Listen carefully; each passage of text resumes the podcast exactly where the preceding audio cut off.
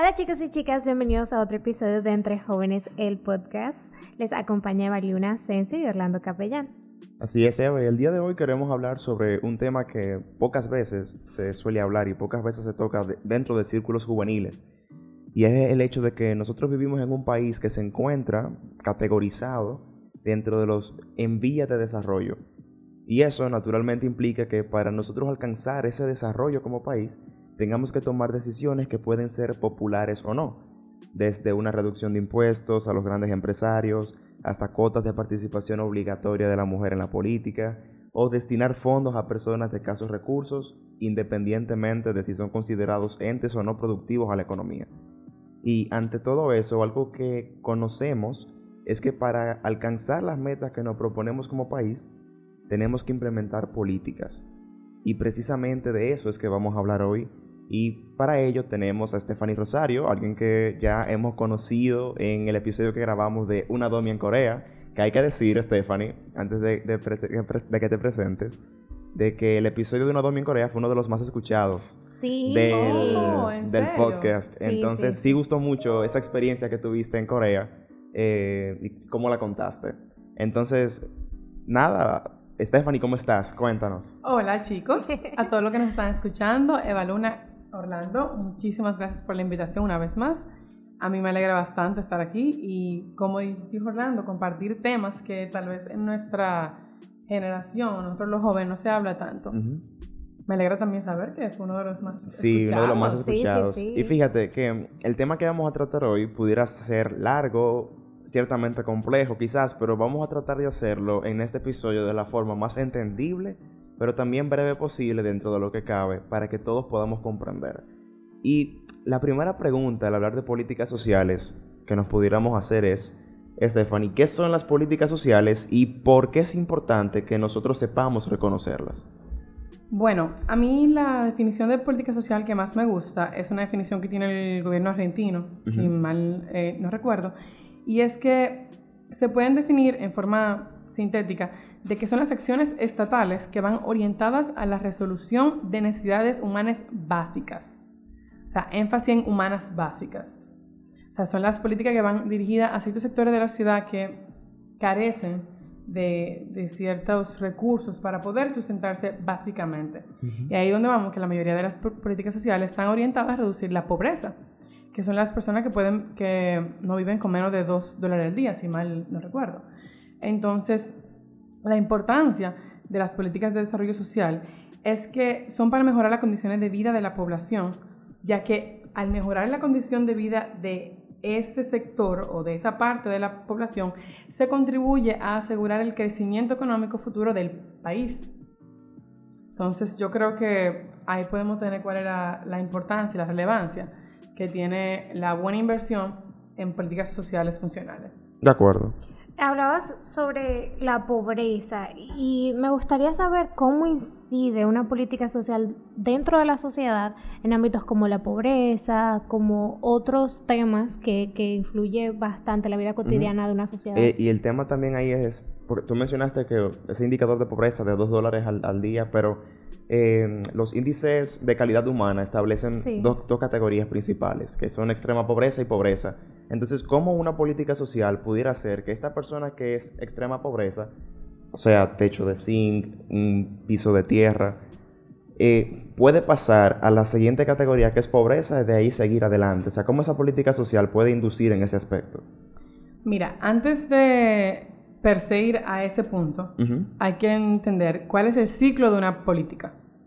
Eh, los que me siguen en Instagram pueden ver en julio que teníamos la temática de hablar sobre las políticas públicas. Vimos cuál es el ciclo de la política y que son básicamente ocho puntos que entiendo que durante el día de hoy lo vamos a ir viendo todos. El primero es identificar cuál es el problema per se. Vamos a poner el caso de la persona que vive en extrema pobreza con el techo de zinc y con la casita de madera, vamos a decir. Entonces, luego de que tú identificas ese problema, ok, tenemos 100 personas, por poner un número, eh, que están viviendo en esa extrema pobreza. Vamos a hablar sobre ella y a identificar las, las alternativas para poder ayudarla a salir de esa extrema pobreza. Y ahí es donde venimos en que le vamos a dar recursos económicos para que puedan salir de ahí. Pero ahí se entra mucho este eh, pasaje eh, de, la, de, la, cultura eh, asiática, si mal no recuerdo, de que no me des el pez, enséñame a, pescar. A pescar. Entonces, eso es otro factor importante que hay que analizar entre las alternativas para tú ayudar a esa persona a salir de esa pobreza extrema. No es te voy a dar mil pesos al mes o te voy a dar cinco mil pesos al mes. Es que, número uno, te voy a enseñar a usarlos. Número dos, a identificar tus propias necesidades. Número tres, educación. O sea, básicamente, entre si, tú, si en esa casita de madera y zinc viven cinco personas, los dos padres con los tres niños, vamos a ver la forma de que los niños puedan ir a... Ahora hay unos eh, lugares de estancia donde las madres pueden dejar a sus... Guarderías de night. Exactamente, las guarderías, perdón. ¿eh? Vamos a ver cómo le podemos ubicar el espacio en las guarderías a esos tres niños para que la mamá pueda salir a trabajar tal vez y que así se rinda más y que así se pueda hacer. Entonces, toda esa construcción de lo que yo le estoy diciendo de que el paso a paso es hay que verlo número uno a nivel macro. Sí. Designar quién va a hacer cada cosa, cómo se va a distribuir realmente todo eso. Y luego implementarlo. Darle seguimiento y ver si está funcionando o no. Pero eso que dices es un reto enorme para una cultura como la de nosotros, los latinoamericanos occidental, ¿no? Que es cuando hablamos de políticas sociales, cómo me van a ayudar, por ejemplo, en Estados Unidos a ti te lo dan todo, te dan la Obamacare, tú tienes tu comida, tu techo y te lo dan absolutamente todo, no tienes la necesidad de buscarte el pan. Y aquí en República Dominicana... Y eso no es Latinoamérica incluso, ya eso es Norteamérica y ocurre con mayor y proporción. Aquí también. Sí. Pero claro, en Estados Unidos esa tutela de esos derechos fundamentales, como la salud, la alimentación, está tan bien tutelado que no tienen la necesidad de trabajar para conseguirlo por sus propios medios. Y eso es una debilidad del sistema. Sí. Porque como yo, una persona que está en la pobreza y quiere mantenerse en la pobreza, a través de una política pública puedo hacer que no, que eso tenga un régimen de sanción. ¿Cómo yo puedo? Y, ahí está lo delicado, porque si sanciono a esa persona, estás... Eh, le estoy quitando quizás su medio para sobrevivir. Entonces ahí está la complejidad de las políticas públicas, las políticas sociales. Mira, para que tú veas qué tan acertado esto que tú acabas de decir, te voy a poner un ejemplo. Hay un señor muy pintoresco que de verdad no recuerdo el nombre, que él vivía a la orilla del río y desde la época de Juan Bosch le dieron un apartamento para que saliera de ahí y él volvió a su orilla del río y, y alquiló el apartamento. Luego en otro gobierno se le dio otro y el señor volvió a su vida del río y alquiló. Él, tenía, él estaba viviendo de la renta. Wow. Con dos apartamentos. Y en la orilla del río. No, y eso se da muy común. Claro que sí. Más de lo que tú Oh, por Dios. Entonces, ¿a dónde está la, la, como tú dices, el régimen de sanción, vamos a decir, de las políticas sociales o de la política en general para no seguir permitiendo que ese señor siga teniendo apartamento gratis. Exacto. A costilla de nuestros impuestos. Entonces, fíjate que ahí se conecta con la tercera pregunta, que es si a pesar de las buenas intenciones que podamos tener para implementar una política social, ¿cómo yo puedo evaluar si esa política es viable o no en el tiempo? Mira, una de la mayoría de los problemas de las políticas públicas en general y más a nivel de Latinoamérica es hay mucho auge y hay mucho boom en sacarla, en lanzarla, vamos a decir. Vamos a lanzar la política social en X tema. Pero, y justamente me llega a la, a la cabeza algo que yo compartí hace unos días, de que si nos enfatizáramos tanto en la implementación y en la realización de la política pública, más que en su simple promulgación, fuera mejor las cosas. ¿En qué sentido? Me explico. Si yo me preocupara más en cómo va a ser el cumplimiento, la implementación, el seguimiento y la evaluación de esa política pública, tanto como me preocupo por el lanzamiento de redes que yo voy a tener cuando yo la lance, el, figuraje, vamos a decir. ¿Figuraje qué se diría? Figureo, figureo. Figureo. Perdón, en la que ya estaba en Corea. No, ah, sí, sí. Figureo. Entonces, si yo me enfatizara más en, o me enfocara más, esa sería la, la palabra, en la implementación y seguimiento, porque volvemos a los ocho pasos o los ocho puntos del ciclo de las políticas públicas. Luego de que yo identifico el problema, de que la incluí en la agenda de lo que se va a debatir, que identifique las alternativas, que la negocié políticamente y no a nivel político de partido, no a ese nivel político que me refiero, sino a un nivel con los distintos sectores de la sociedad que están envueltos en. Luego yo selecciono la mejor alternativa de ya todo lo que hemos discutido y luego la implemento. Pero como yo decía en ese post en Instagram, para mí el paso más importante es el que yo voy a decir ahora más importante que la socialización, más importante que todo es la evaluación. Saber y ver si realmente esa política social o esa política pública, que son políticas sociales al fin, que yo estoy implementando, realmente está llegando al punto. Si realmente está llegando a donde quiero llegar. Si puedo hacer un costo-beneficio, bueno, como yo veo que ya todavía puedo hacer esto de esta forma, vamos a reducir recursos aquí para poder implementarlo más aquí. O sea, evaluar. Y luego de una evaluación con criterio, viene la reforma de esa política. La reforma o la terminación. Si ya se cumplió el objetivo, bueno, pues se acabó.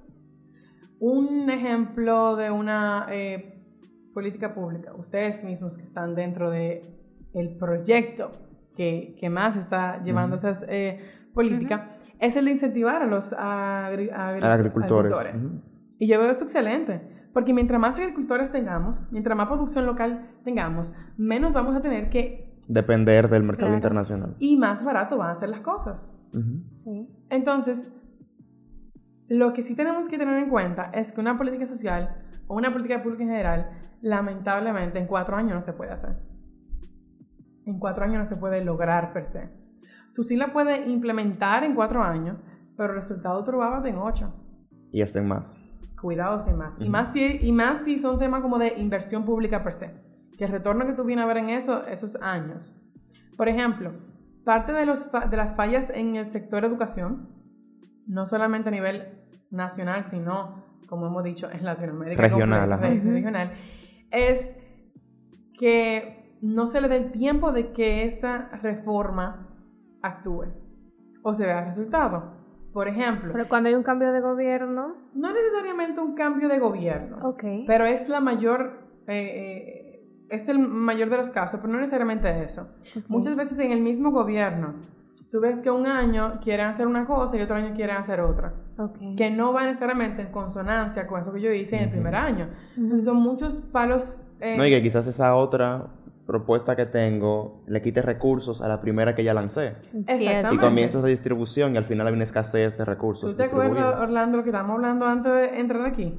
¿Qué de tanto? de la importancia de concatenar cada una de las metas. Sí, sí, claro. Y de que si yo me propongo una meta para este año, la del año próximo tiene que ser en base a la que ya yo me cumplí. Para que así yo no empiece desde cero de nuevo. Entonces, con esto pasa igual. En el sector educación vemos que se hacen reformas, por yo por un ejemplo del 4%, y va más allá, porque no solamente implementar un 4%, es en cómo se va a distribuir ese 4%.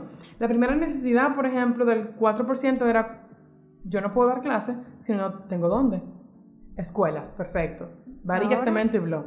Ahora, como ya culminé esa etapa, por así decirlo, vamos a capacitar a los profesores y vamos a subir salario de los profesores y vamos a dar beca para que la persona estudie magisterio. O sea, fíjate como lamentablemente yo no puedo hacer todo junto. No. Primero tengo que hacer una parte, luego otra parte, que eso no va a ser cuatro años, ni va a ser ocho, y cuidado. Entonces, si ya mañana insertamos otra política en educación, esa se quedó en el abandono, no hay un seguimiento, entonces, al final, ni estamos en la derecha ni estamos en la izquierda. y para que la gente también como que nos está escuchando vea cómo esa política pública en ejecución, no sé si a quienes nos escuchan les pasó. Cuando yo terminé el colegio, recuerdo como eh, tomando las pruebas nacionales nos dijeron a un grupo, si ustedes quieren estudiar magisterio, luego de que terminen la prueba, quédense con nosotros para darles unas informaciones. Era que nos iban a hablar de la beca completa en magisterio y todo eso. O sea, fíjate como una política pública de yo querer hacer que más maestros puedan dar clases porque todavía hoy día tenemos una deficiencia de más de 9.000 maestros. Enorme. ¿Cómo yo puedo hacer que también, eh, creo es marcar como que la línea temporal o, todos los pasos incentivar a sus estudiantes que están saliendo para que mi carrera sea atractiva. Pero si cuando ellos se gradúen de magisterio, la paga es poca, al final no valió la pena y se van a desinteresar. Entonces, tengo que antes de hacer esas becas subir los ingresos de los maestros para que entonces la beca sea atractiva al cumplirse. Y entonces una vez eso, que las escuelas estén adecuadas para que los que están preparados vayan a esas escuelas que están adecuadas y tengan herramientas como computadora. O sea, mira todo lo que llevó. Y yéndome justamente a eso, eso fue la implementación, vamos a decir. El, el, el know-how, es saber cómo es que lo vamos a hacer, ¿verdad? Ahora estamos en un punto crítico que lo que hay que hacer es una evaluación. ¿Por qué? Porque ya hemos cumplido casi todos esos puntos y todavía tenemos muchísimas deficiencias. Ahí es donde voy. Sí. Hice una prueba en estos días de a los eh, maestros y solamente como un 20% creo que fue. Casi todos se quemaron, lamentablemente. los mismos maestros se quemaron en, en, la prueba. Entonces, ok, ¿en qué fallé? O sea, y, y no está mal. O sea, ¿cómo te explico? En sí no hay un bueno y malo, sino en mejorar o no. Y claro, y fíjate que a veces no, el Estado y la parte privada tienen mucha injerencia. Eh, alguien eh, me estuvo comentando acerca de, por ejemplo, este tipo de pruebas y me comentó algo y dijo el hecho de que las pruebas están diseñadas, perdón, que como te, enseñan magisterio dentro de las universidades privadas y públicas también, no está adecuado para el tipo de examen que tomas. Porque el examen te lleva a qué tú harías en ciertas situaciones que si tú no eres profesor todavía no lo vas a saber. Entonces, mira como una debilidad desde la parte privada también, pero que claro, ese tipo de lineamientos tiene que venir del ministerio que se encarga de la educación superior en ese país. Exactamente. Entonces, ahí donde venimos, o sea, hemos tenido un ejemplo práctico y perfecto. Ahora tenemos la evaluación. Cuando vemos que fallamos en esto, fallamos en esto, pero hicimos bien en esto, hicimos bien en esto. ¿Cómo lo vamos a resolver ahora? Ahora tal vez si se pudiera pensar en una reforma, pero aclarar también a la ciudadanía qué tipo de reforma. Porque muchas veces las personas, y yo no lo culpo, la ciudadanía te bombardea en las redes, es porque ve solamente un titular. No ve realmente el fin o no ve realmente el cómo y qué se va a hacer. Entonces, en este caso, sería ver, ok, vamos a ver cuál es el currículum que las universidades están usando para poder formar a los maestros, vamos a decir. Vamos a ver, y también, y, pero que eso es algo ya intrínseco como del ser humano, vamos a decir. Yo tengo muchas personas de mi promoción que estudiaron maestría porque tú tienes seguro ya un sueldo de 50 mil pesos cuando tú te gradúes.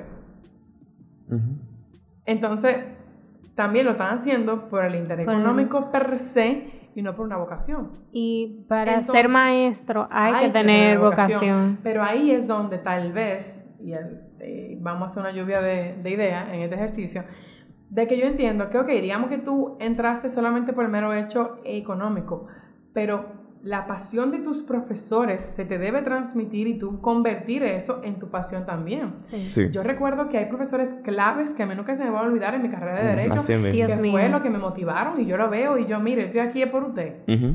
Hay otros que no, que de verdad te desmotivaban y te lo dije más. Pero hay otros que sí. Entonces, ok, entré en la beca porque quiero ganar 50 mil pesos cuando cabe. Perfecto, no hay ningún problema porque todo el mundo quiere crecer, todo el mundo quiere echar para adelante. Pero entonces ahí es donde voy, de que los profesores de la universidad también tienen que tener esa vocación. Yo no quiero dar clases, no debo dar clases porque quiero subir más mis ingresos. No.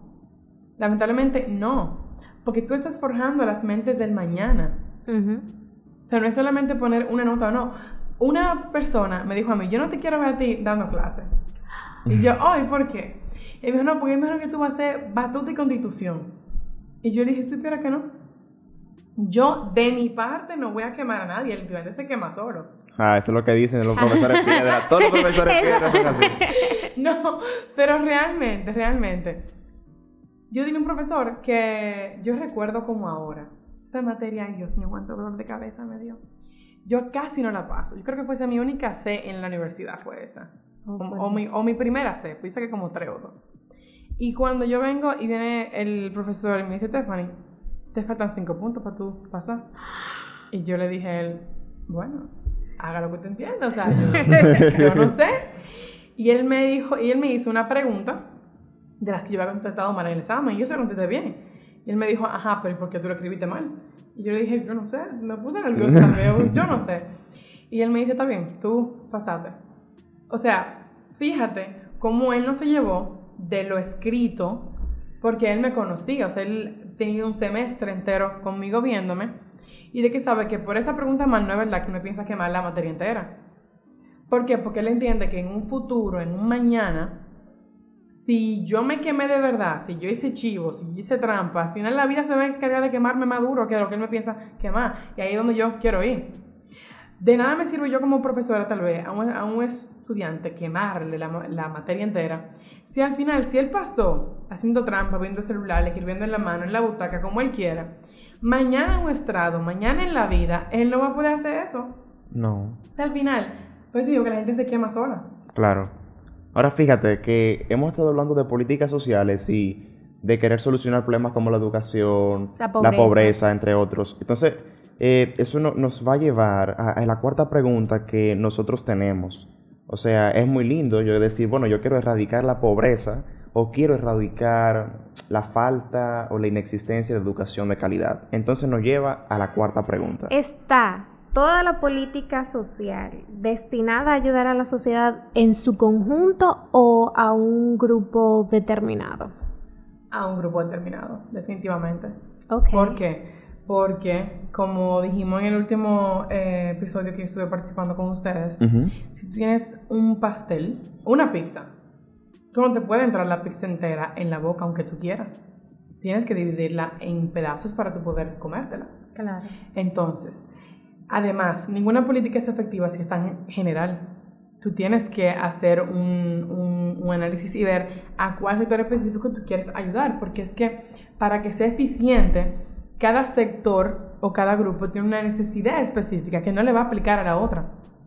Una cosa son las familias entre en extrema pobreza que son de madres solteras, otras son las que son la familia entera, otras son las que son los jóvenes que están en, vicios.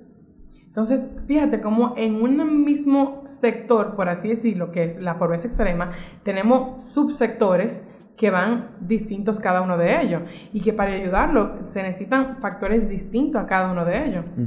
Porque la misma, los mismos recursos que yo le pueda dar o brindar, tanto en educación como económico, a una madre soltera, no son lo mismo que a una familia per se. Y no es lo mismo que a un joven que está en vicios, por así decirlo. Entonces, la política tiene que estar dirigida a un sector en específico. Yo no puedo decir ahora mismo, ay, vamos, un ejemplo perfecto. Yo no puedo pararme en la 27 con dinero, repartir dinero. Claro que no. No. Y si eso vamos, yo te damos solo en conjunto a todo el mundo. Pero hay gente que tiene más tal vez de lo que yo esté repartiendo. Y cuando lo que no necesita. Son manudo. Eh, entonces, debe estar sectorizado. Claro. Tú sabes que es, interesante que nosotros entendamos que esa política pública, o política social, en este caso, no solamente está enfocado para ser aplicado a aquellos que menos tienen, sino también a aquellos que son los que más tienen. Y me llama la atención de un caso que ocurrió en España, por ejemplo, y aquí viene una, una pregunta que que surge también a través de este caso. Eh, tú sabes que dentro del esquema de políticas públicas hay varios tipos de políticas públicas, pero hay una que es la que menos gusta, que son las políticas públicas regulativas. El hecho de yo tener que regular un cierto comportamiento, una actividad. Y en España se dio el caso de que una vez asumida la Agenda 2030, ¿verdad?, de los Objetivos de Desarrollo Sostenible, entre ellos está reducir la emisión de dióxido de carbono. Pero ¿qué pasa? que las plantas de producción de España lamentablemente producían demasiado dióxido de carbono, evidentemente, por lo que el gobierno exigió que absolutamente todos, eh, todas las compañías que emitían cierto volumen de dióxido tenían que todos cambiar, por cambiar unos filtros dentro de por donde sale el escape de la maquinaria, de la maquinaria en las maquinarias industriales. En la chimenea. exacto, en las chimeneas. Colocar un tipo de filtro bastante costoso, pero que ayudaba a reducir el, el, dióxido. de carbono. ¿Qué sucede? Que evidentemente muchas empresas se pusieron en parte en contra porque tú estabas obligándolas ahora a que asumieran un costo demasiado alto. Pero al mismo tiempo, si se les sanciona, por ejemplo, ¿qué tipo de sanción tú pondrías? ¿Una monetaria? ¿Le quitaría la licencia para trabajar? Pero al hacerlo, estás también quizás limitando la em- economía. la economía o el empleo si hay una suspensión, por ejemplo. Claro. Entonces, las políticas públicas, al final de cuentas, pueden que ser, y aquí viene la pregunta, una política pública a pesar de ser positiva, puede tener un impacto negativo en la ciudadanía. ¿Cómo tú puedes manejar esa- ese balance entre, es que esto es positivo, pero tú no lo estás viendo ahora, pero tú estás enojado? Y eso es lo que siempre se, bueno, es lo que siempre se da. Sí. Cuando del- las áreas pues, en específico al sector que... No, a cualquier sector, de hecho. Es que normalmente siempre va a favor del sector más vulnerable. Mire, ahí vamos a ver varios puntos. En ese mismo ejemplo que tú pusiste, la, como tú dijiste bien claro, cuando estoy enojado yo no veo el, el- el fin positivo porque estoy enojado. Entonces ahí el gobierno puede entrar en ciertas negociaciones con el sector privado, porque como tú también dijiste, es- el que te le está dando empleo a la población. Entonces, venimos con las concesiones. Yo, por mandato o por regulación, estoy pidiendo que pongan los filtros X. Te voy a dar una concesión para que tú lo puedas importar y te salga mucho más barato los costos. Por ejemplo. Eh, aparte de, ya tú, ok, tú me estás sancionando, o sea, tú me estás regulando, pero bueno, por lo menos me la pusiste un chin fácil aquí. Y así tú vas como negociando, porque es que básicamente las políticas se encargan de negociar. Y más si es con el sector privado realmente Ujú, ujú. de no me quite mis beneficios, vamos a decir. De primero es ver desde el punto de vista, te estoy regulando, pero déjame ayudarte como quiera. Y ahí es donde vamos, que ok, los fletes van, van a ser menos. Y te doy un periodo de dos años o tres para que tú lo puedas hacer, para que tú, tú- tú te pongas en orden. Y ya sí, de verdad, si no, y explicar y hacer, y ahí donde vamos con las campañas sociales del beneficio que puede traer esto y esto y esto y esto y esto. Porque al final del día, hasta el mismo dueño de la empresa le conviene que el aire esté menos contaminado, vamos a decir. Entonces al final, aunque te duela, es por tu bien. Y yo entiendo que el fin del, del- del Estado es buscar un bien común por encima del bien personal o del bien de un sector en específico. Es válido. Es así. Entonces, te regulo porque tengo que, para un bien mm, mayor, te ayudo, no te dejo solo, pero te tengo que regular. Perfecto. Estamos casi terminando en esta parte de- del podcast. Dijimos que es un tema largo y complejo, pero que estábamos tratando de resumirlo lo más posible.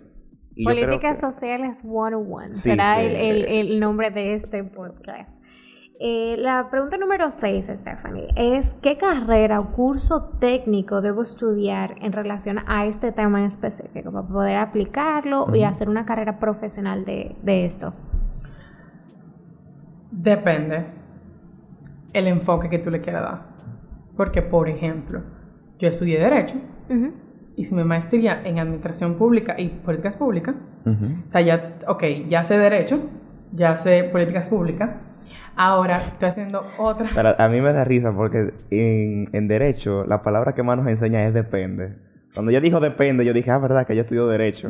Porque, oye, Claro, porque nada es frío ni caliente, nada es sí y no, siempre hay un punto medio. Nada es blanco y negro, siempre hay un gris.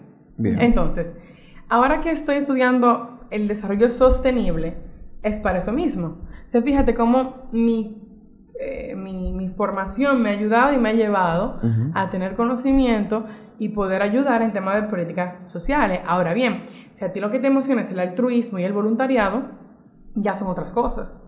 Sí, porque yo entiendo que desde cualquier área que nosotros estemos desarrollándonos, desde el cine, desde el derecho, desde la economía, desde la psicología, tú puedes ayudar con políticas sociales. Porque, ¿de qué estamos hablando? Políticas a la sociedad. La sociedad se compone de muchísimos factores, desde la salud mental, que ahí entramos con los psicólogos, por así decirlo, hasta el tema económico, los, eh, los economistas, regulatorio, abogados, o sea, es un conjunto. A que desde cualquier área que tú estés, tú puedes contribuir realmente a las políticas sociales también. Antes de, de que se realice una reforma por ejemplo, la ley de compras y contrataciones, que tiene un proyecto de ley para que sea reformulada.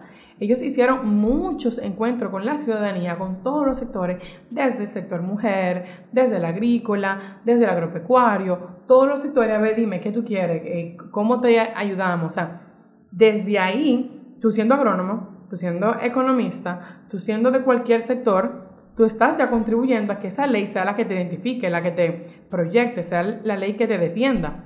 o sea, escucharon a todos los sectores antes de promulgar el proyecto de ley. Entonces, realmente no conozco si hay una carrera específica o hay un técnico específico, pero desde cualquier punto de vista que nos encontremos, podemos contribuir y colaborar a poder tener políticas sociales en las que todos nos sintamos incluidos. No, y también como un dato curioso, que fue algo que yo hice particularmente, eh, hay, hay aplicaciones, no, perdón, hay una página web que yo he utilizado bastante que se llama Coursera. se escribe así, Coursera. Es muy interesante porque con poco dinero tú puedes tomar talleres o incluso diplomados. Y si no tienen la facilidad económica, tú puedes aplicar para que ellos te puedan subvencionar una parte de, ese pago.